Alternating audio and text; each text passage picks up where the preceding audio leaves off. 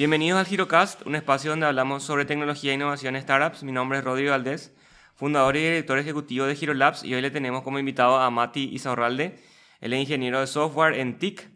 Mati, bienvenido, ¿cómo estás? Eh, gracias Rodrigo por la invitación.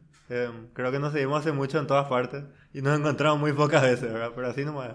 Así, ¿no? Y bueno, justamente este es un espacio eh, más allá de, de, de, contarle a la gente lo que hace, ¿verdad? También estrechar un poquito los vínculos entre, entre el invitado y, y Hero Labs y bueno, a, ver qué cosas surgen a partir un poquito de, de, esta primera conversación que tenemos. Mati es una leyenda más o menos urbana de, las comunidades de tecnología. Justo hablábamos también antes de cámara, ¿verdad? Que, que bueno, que, que, que, gracias, o sea, como estuvo involucrado en la creación de, varias comunidades de tecnología en Paraguay. Y, y bueno, ¿verdad? Entonces, Quiero que Mati nos cuentes un poquito eh, esta, esta, pregunta que siempre le hacemos a, nuestros invitados. ¿Cómo iniciaste en este mundo de la tecnología? Ya, ok. Em, yo empecé más o menos, tuve computadora, afortunadamente, probablemente a fines de los 90. Em, principalmente porque mi padrastro trabajaba en un, en un periódico y manejaba una máquina de imprenta grande y tenía, hacía también muchos planos y cuestiones así. Entonces usaba software como AutoCAD y ese estilo de software. Entonces imprimía planos en casa y por ese motivo tuvimos computadora en casa así muy pronto.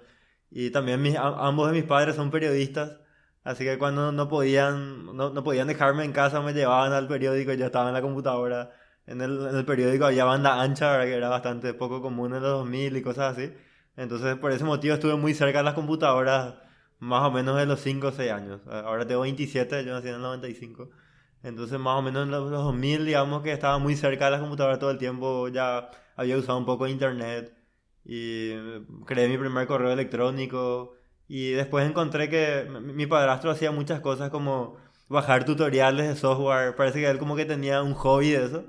Y, nunca entendí realmente, porque después se hizo más viejo también y, y no, nunca intercambiamos demasiada información sobre eso, pero en la época sí yo encontraba que él bajaba libros, tenía así cosas de C++, de C, de lenguaje de programación. Y entonces como que empecé a preguntarme también qué es todo eso, él me explicaba algunos conceptos y así, ¿verdad? Así que empecé a programar a los nueve años aproximadamente. Yo estaba en cuarto grado, ¿verdad? Y bueno, seguí programando. Es como que en ese momento dejó de interesarme todo lo que era la educación tradicional también. Ya, ya me desconecté bastante. Antes era mejor alumno y después como que dejé de prestarle mucha atención hasta que terminé el colegio en 2012 y directamente me volqué a programar profesionalmente, digamos. Así que, bueno, así es como entré en este mundo. Entré como un hobby, algo que me gustaba mucho. Y finalmente terminé trabajando en eso, pero porque le dediqué tanto tiempo que, que no sé, es como que era mi carrera desde el principio, sentía eso.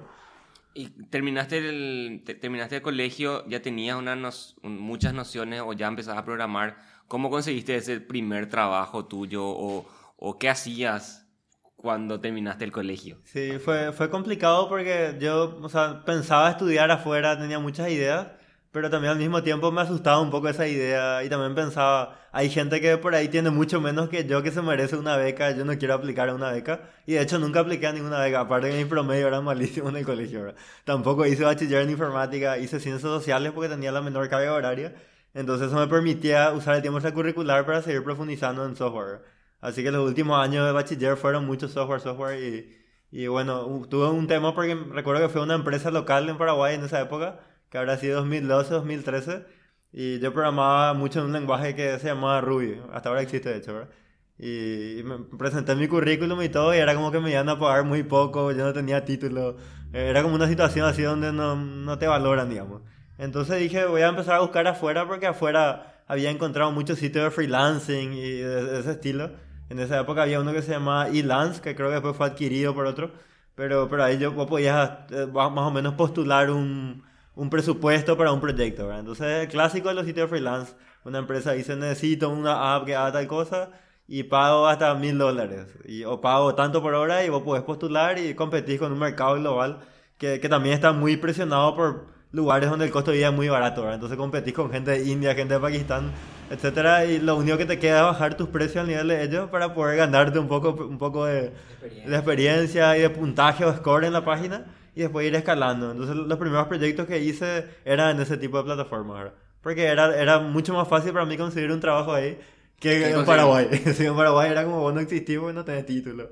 Obviamente en trabajo en la función pública nunca debo pensar, ¿verdad? porque está mucho menos. ¿verdad? Entonces, y aparte era, era, así un, un, chico de 18, 19 años que no tenía título y quería trabajar de programador y tenía mucha experiencia pero no tenía cómo probar. Así mismo, así mismo. Sí. Eh, y a la gente del exterior básicamente no le, no le importa si tenés o no título o si... Eh, eh, o cuántos años tenés, básicamente. Claro, yo, creo que es un gran tema de debate eso. Yo creo que es importante la educación formal y le recomiendo a todo el mundo que, que haga eso, porque me pasó a veces que me invitaban a charlas en universidades, sobre todo en el interior del país, y yo cuento esta experiencia y mucha gente toma como que ah, las lecciones, entonces que tengo que dejar la universidad y a ser autodidacta. Y yo no creo tanto en eso. O sea, a mí me funcionó mucho ser autodidacta. Hasta ahora soy autodidacta en muchas cosas, no solo en informática. Pero yo creo que si tenés la oportunidad de tener una educación formal, genial. Pero sí creo que el software o informática en general es un área donde es muy fácil aprender eso de otras formas alternativas. Y eso me parece muy potente. Y también creo que aunque tengas una educación formal en informática o en software en particular, igual tenés que ser bastante autodidacta porque tenés que estar aprendiendo todo el tiempo. Obviamente, o sea, una industria que Hoy sale un framework, sale un lenguaje y no hay, no hay universidad ni libro que se publique al ritmo de, de, cómo avanza esto. O sea, vos tenés que estar encima todo el tiempo, leer los foros, ¿verdad? Tenés que estar ahí, ¿verdad? Y, y o sea, nunca te, no, te planteaste trabajar eh, y hacer la universidad al mismo tiempo, por ejemplo, que es lo que hacen muchas Mucha gente. No, no, no me planteé. Sobre todo porque empecé a tener muchos amigos un, un, dato también es que la mayoría de mis amigos son mayores que yo, ¿verdad? Porque hice muchos amigos en el mundo de programación y todos son mayores que yo, son 10 años, tengo amigos que tienen 50 años, cosas así, ¿verdad?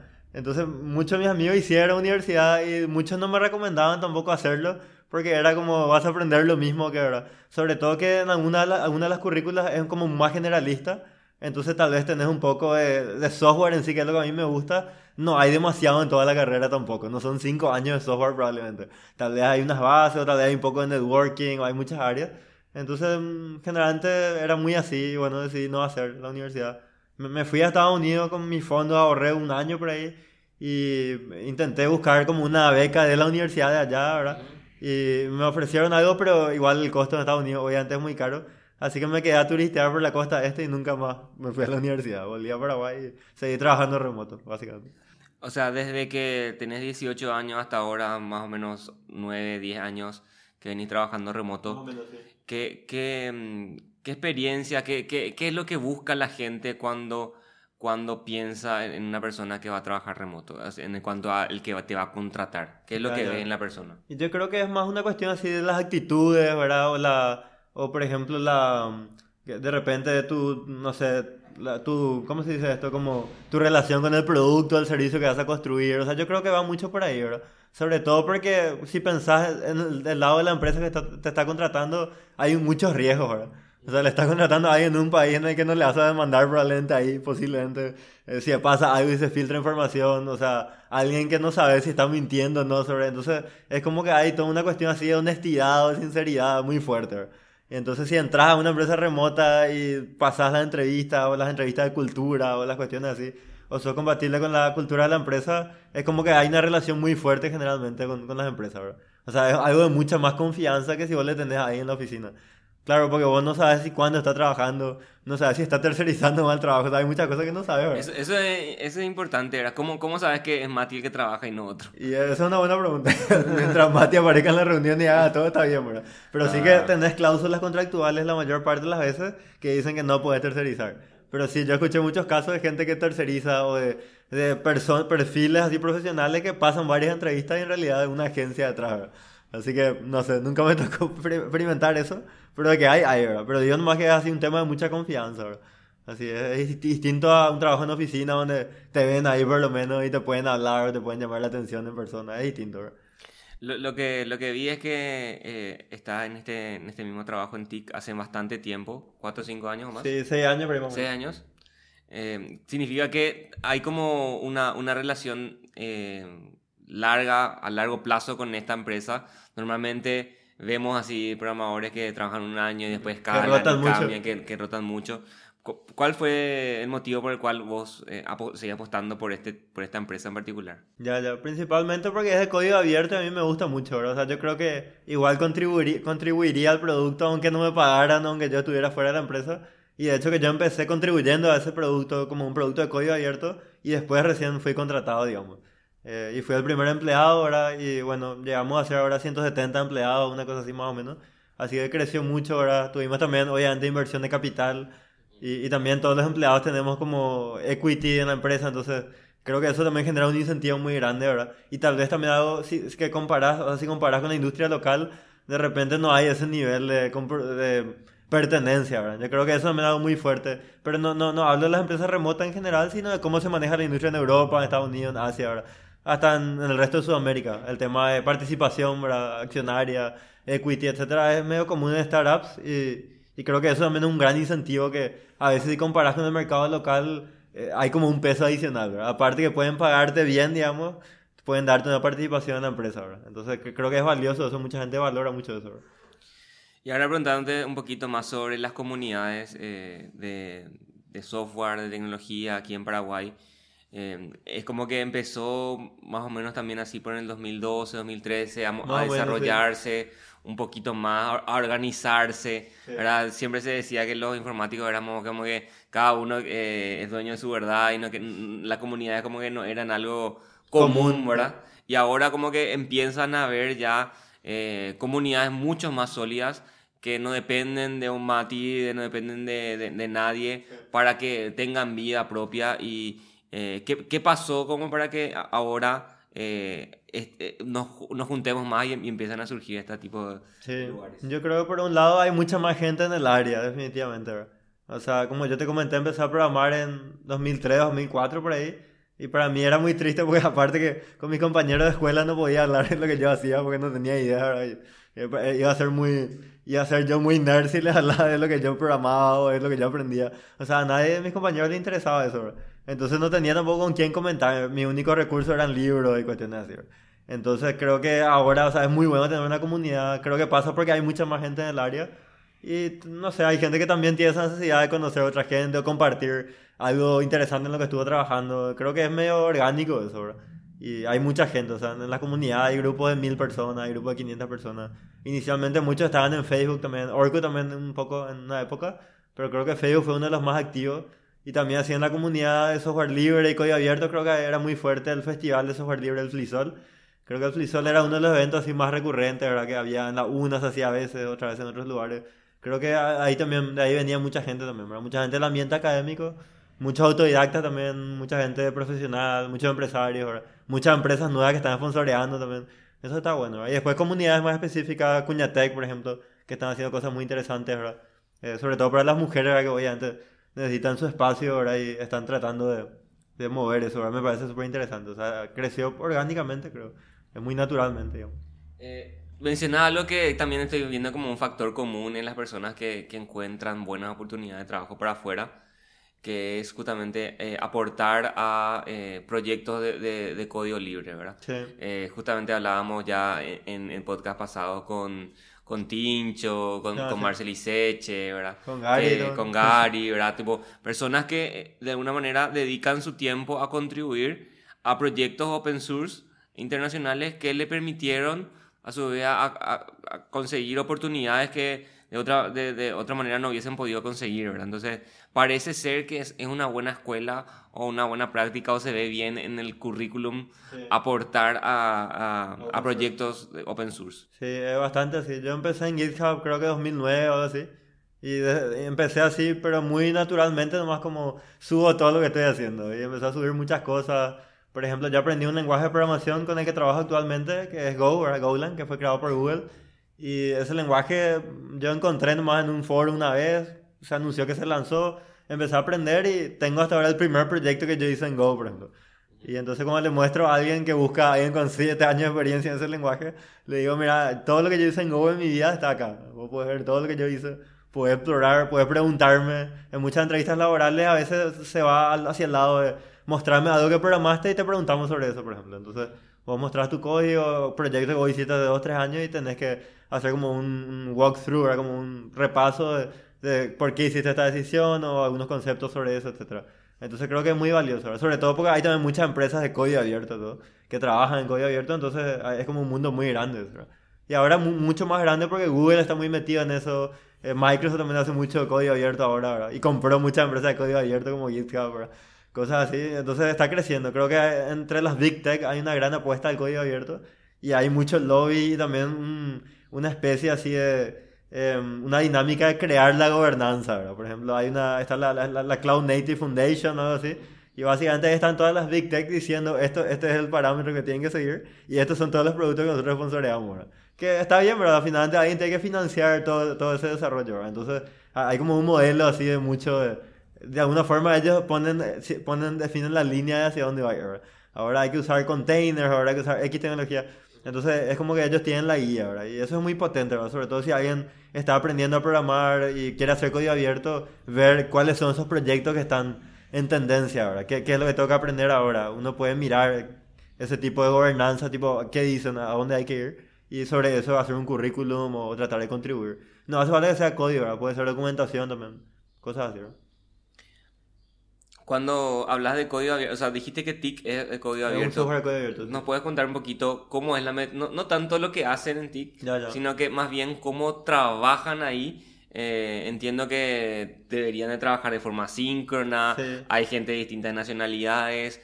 ¿Cómo, cómo, ¿Cómo es la cultura dentro de la empresa, en una empresa como TIC? Ya, ya, está bastante distribuido, antes no tanto, pero ahora sí hay gente en Singapur, o sea, Asia, hay gente en Estados Unidos, Canadá, Inglaterra, em, Rumanía, Paraguay, Argentina, Brasil también, muchos lugares. Y sí, es mayormente asíncrono eh, esto quiere decir que, pero eso también es una ventaja, como hay tantas cosas para hacer, tipo el backlog, como se dice, tradicionalmente es tan grande, nunca, nunca tenés que esperar que otro te responda al día siguiente para hacer lo siguiente, porque hay demasiadas cosas para hacer. Entonces, termina algo, hace otra cosa y mientras esperas que, que, te responda tu compañero en otra zona horaria, por ejemplo. Entonces, por un lado hay mucho hay toda una tradición del overlap, ¿verdad? que es solapar las horas que le quedan bien a todos los miembros del equipo. Entonces, por ejemplo, a mí las llamadas que me quedan bien son alrededor del mediodía, porque en ese horario, o sea, después de ese horario los europeos se van a dormir o se desconectan, no terminan su día laboral. Entonces hay toda una dinámica de encontrar el tiempo en las zonas horarias eh, que se solapan en un punto del día para que todos puedan hacer su cachabo, su stand-up, etc. Y tratar de organizar lo que sean reuniones muy importantes sobre eso, ¿verdad? Pero el resto del tiempo mucha comunicación escrita, ¿verdad? Eh, mucho está en GitHub también, ¿verdad? Y sobre el tema de cómo decidir qué, qué hacer ahora o, o, qué implementar, hay una mezcla de cosas que piden los clientes con cosas que se nos ocurre a nosotros, con cosas que de repente la comunidad, digamos que son clientes no pagos, a veces clientes que no están pagando, porque lo que vendemos es soporte comercial principalmente. Hay mucha gente usando el software gratis sin pagar nada. Entonces a veces también que la comunidad, digamos, ese tipo de gente eh, que no está pagando sugiere algo interesante. Entonces, todo, todo, toda la planificación del producto gira en torno a priorizar un poco esos, esos tres ejes de ¿qué, hacemos ahora. Priorizamos el pedido de este cliente, o, o si hay tres clientes que piden esto, que entonces vamos a priorizar eso. Pero también algo de la comunidad que se puede explorar para mantenerle feliz a la comunidad, ¿verdad? Y también que no sea como algo que somos un producto de código abierto en vano, digamos. También hay participación de la comunidad. Y también hay cosas muy simpáticas como, por ejemplo, algunos clientes ellos mismos envían parches al software. Y eso, eso, es muy increíble porque hay clientes que tienen equipos que trabajan con la, misma tecnología, los mismos lenguajes, y a veces ellos mismos envían parches. Entonces te hace pensar qué interesante, esta gente nos está pagando un montón de dinero y aparte está contribuyendo a lo que nosotros podríamos hacer. Y, es muy así la dinámica, como te dije, muy asíncrono siempre intentando reducir la cantidad de reuniones, todo lo que es clásico, ¿verdad? Todo lo que no puede ser, todo lo que puede ser una, un email que no sea una reunión, ¿verdad? Cosas así, ¿verdad? Eh, tratar de reducir al máximo. ¿Y cómo es la cultura de trabajo en sí? ¿Cómo, cómo, cómo hacen que el equipo, o sea, cómo hacen para que vos, Mati, te quieras quedar ahí cuatro años, cinco años, seis años? o sea, ¿cómo, cómo trabajan el equipo eh, en, sí? Y hay mucho, hay performance review, ¿verdad? Cada seis meses más o menos. Eh, hay algunas hay mucho, mucho tema de te reembolsan cosas de cowork, ¿verdad? Ese tipo de beneficios que hoy son así medio clásicos, típicos ya. O, por ejemplo, otro beneficio es de vacaciones ilimitadas, ¿verdad? Que ese tipo un clásico ya en todas las empresas de tecnología casi, que yo veo mucho.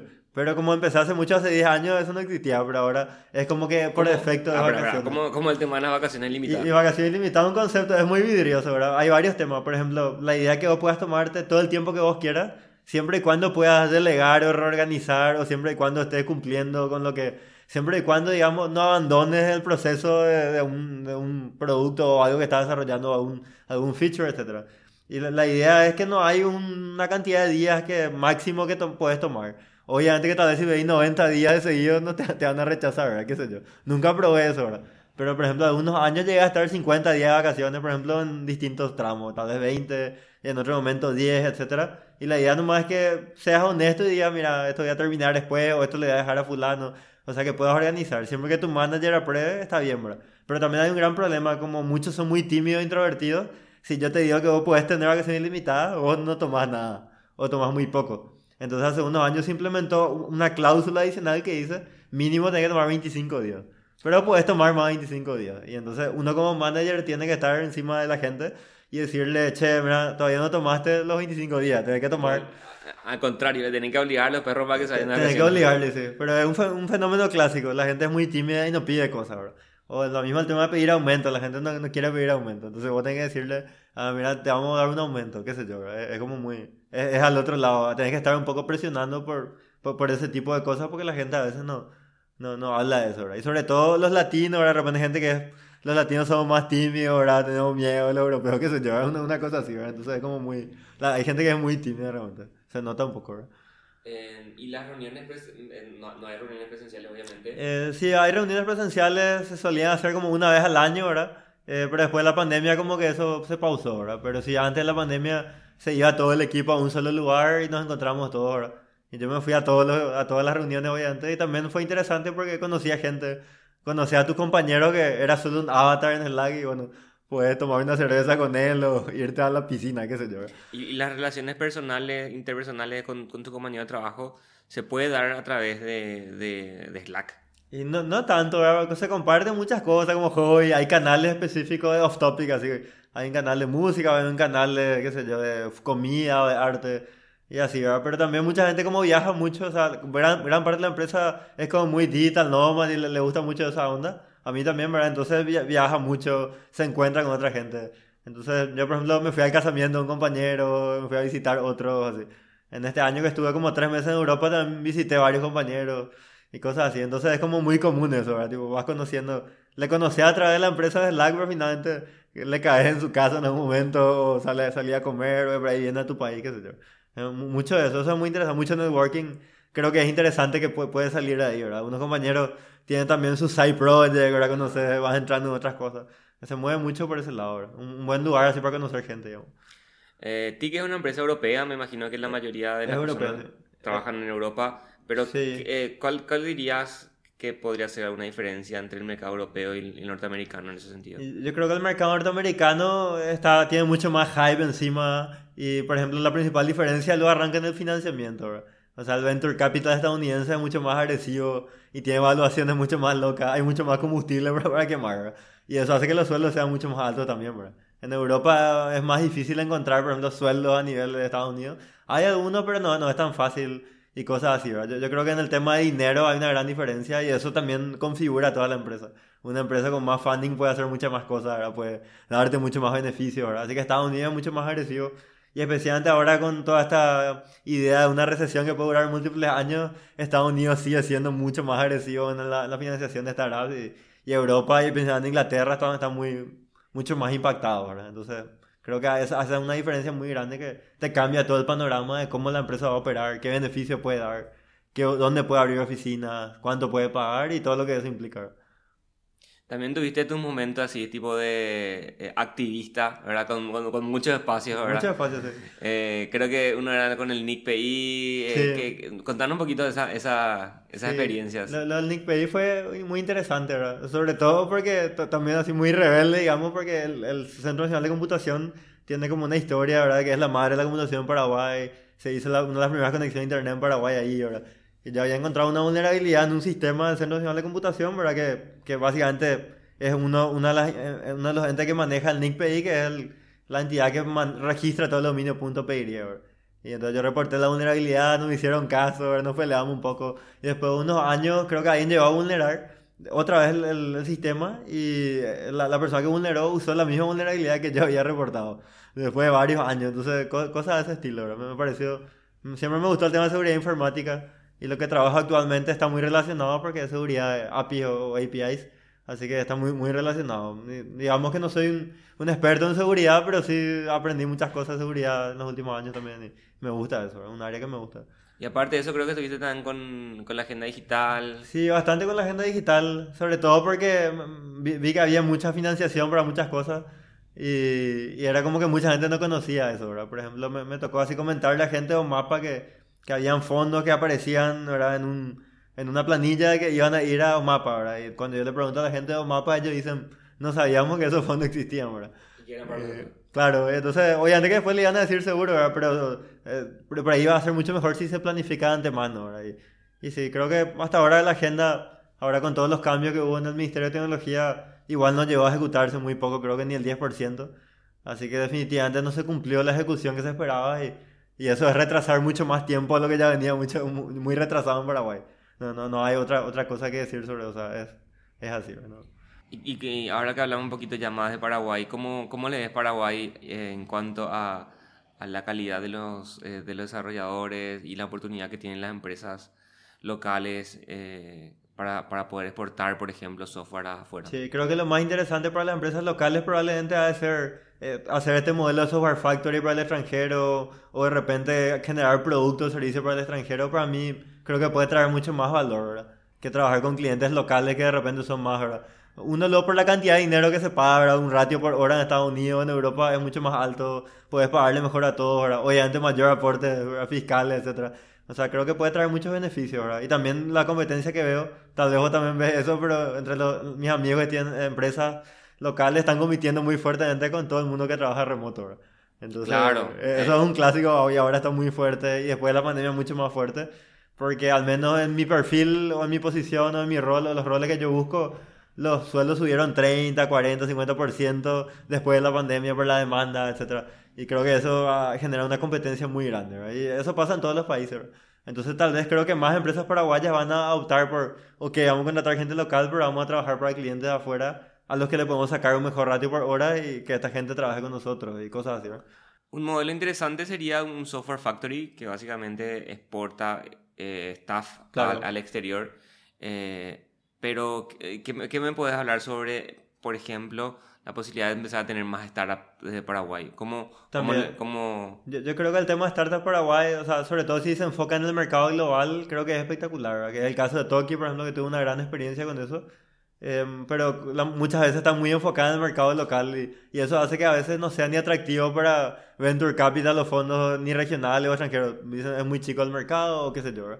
Entonces yo creo que mm, si pueden surgir más startups enfocadas al mercado internacional, se vuelve mucho más interesante. Y obviamente la competencia de otro nivel, ¿verdad? Ahora, por ejemplo, estuve mirando algunas empresas que está esta aplicación que es Clubhouse, ¿verdad? Clubhouse. Y, hay como cinco haciendo Clubhouse, ¿verdad? Hay una financiada por Mark Cuban y otra no sé qué. Todo el mundo está queriendo hacer algo similar, como un podcast en vivo con chat, etc. Como un Twitter Space más o menos, ¿verdad? Esa dinámica. Entonces, una empresa paraguaya que pueda sacar un producto de eso va a estar compitiendo con bolsillos muy profundos, como dicen los yankees, deep pocket y, bueno, un tomo. Pero sería interesante, o sea, yo creo que hay que animarse más. Yo tengo muchos amigos que postularon hacia Y Combinator, algunos de por ahí no llegaron hasta una etapa así de financiación, pero hicieron así como todo, todo el proceso de coaching, etcétera, mentoring, etcétera, y creo que son cosas muy buenas. O sea, yo creo que con el tiempo van a surgir más cosas de ese estilo y conseguir, obviamente, financiación externa son cosas de otro nivel, o sea, son cosas que puedes hacer mucho más con más dinero, obviamente. Eh, una pregunta que quería dejar un poco para el final, siempre es un debate, ¿verdad? El tema de, de, cómo, o sea, que hablamos al principio, quiero, pero quiero llevar de nuevo hasta el final.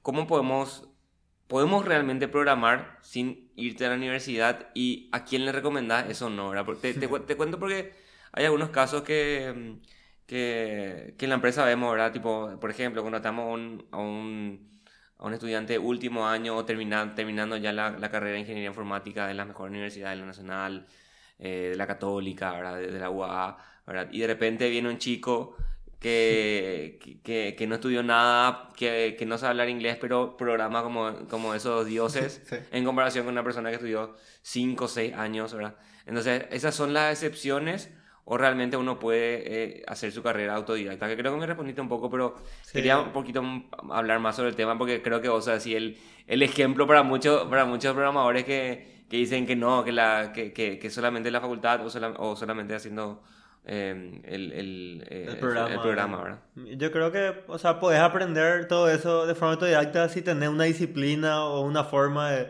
Ahora es más fácil porque puedes conseguir mentores, por ejemplo.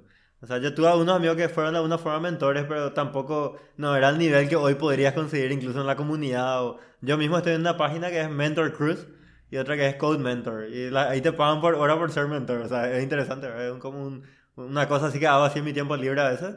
Y, o sea, hay muchas posibilidades de conseguir. Eso puede facilitarle a mucha gente el autodidactismo o por lo menos tener un orden de cómo estudiar, ¿verdad?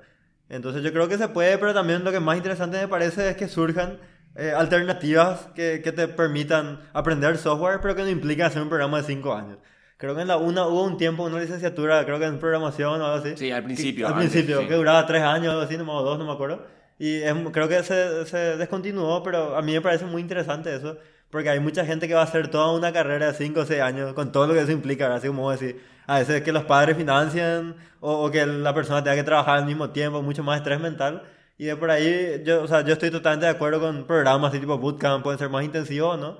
Pero que en menos tiempo puedas aprender de forma más enfocada algo que te dé una salida laboral y después con el tiempo vas perfeccionando, ¿verdad? Yo también como autodidacta fui perfeccionando muchas cosas, solo que tuve mucho tiempo realmente, ¿verdad? O sea, mm, ponerle que habré estudiado 10 años software y, y tal vez aprendí cómo funciona la memoria al séptimo año, qué sé yo. Entonces, es como que uno va aprendiendo, ¿no? pero, ese es un punto muy interesante. No hace falta que sepas todo para salir a trabajar hoy. O sea, eso, creo que es algo así muy... Por, por algo la gente, la gente contrata pasante o contrata junior, etcétera O contrata gente así que aprendió autodidacta. O sea, todo se puede aprender. Ahora hay gente que puede necesitar un bootcamp, se le puede recomendar eso, o, o tal vez alguna mentoría a alguien que, que pueda guiarle un poco, o ir a la universidad si tiene la oportunidad. ¿verdad? Buenísimo. Muchísimas gracias, Mati, por haber participado en este capítulo de HeroCast. Antes que nada, le quería invitar a todos que nos puedan seguir escuchando y que suscriban a, nuestro- a nuestros canales de Apple y Google Podcast. También estamos en Spotify y obviamente nos puede estar viendo por eh, YouTube. Así que, Mati, hay un montón de temas que queremos seguir hablando contigo, pero este va a ser seguramente el primer encuentro de, de- de muchos que queremos tener. Así que muchísimas gracias por haber aceptado la invitación. De nada, gracias por el espacio. Nos vemos. Chao, chao. Chao, chao.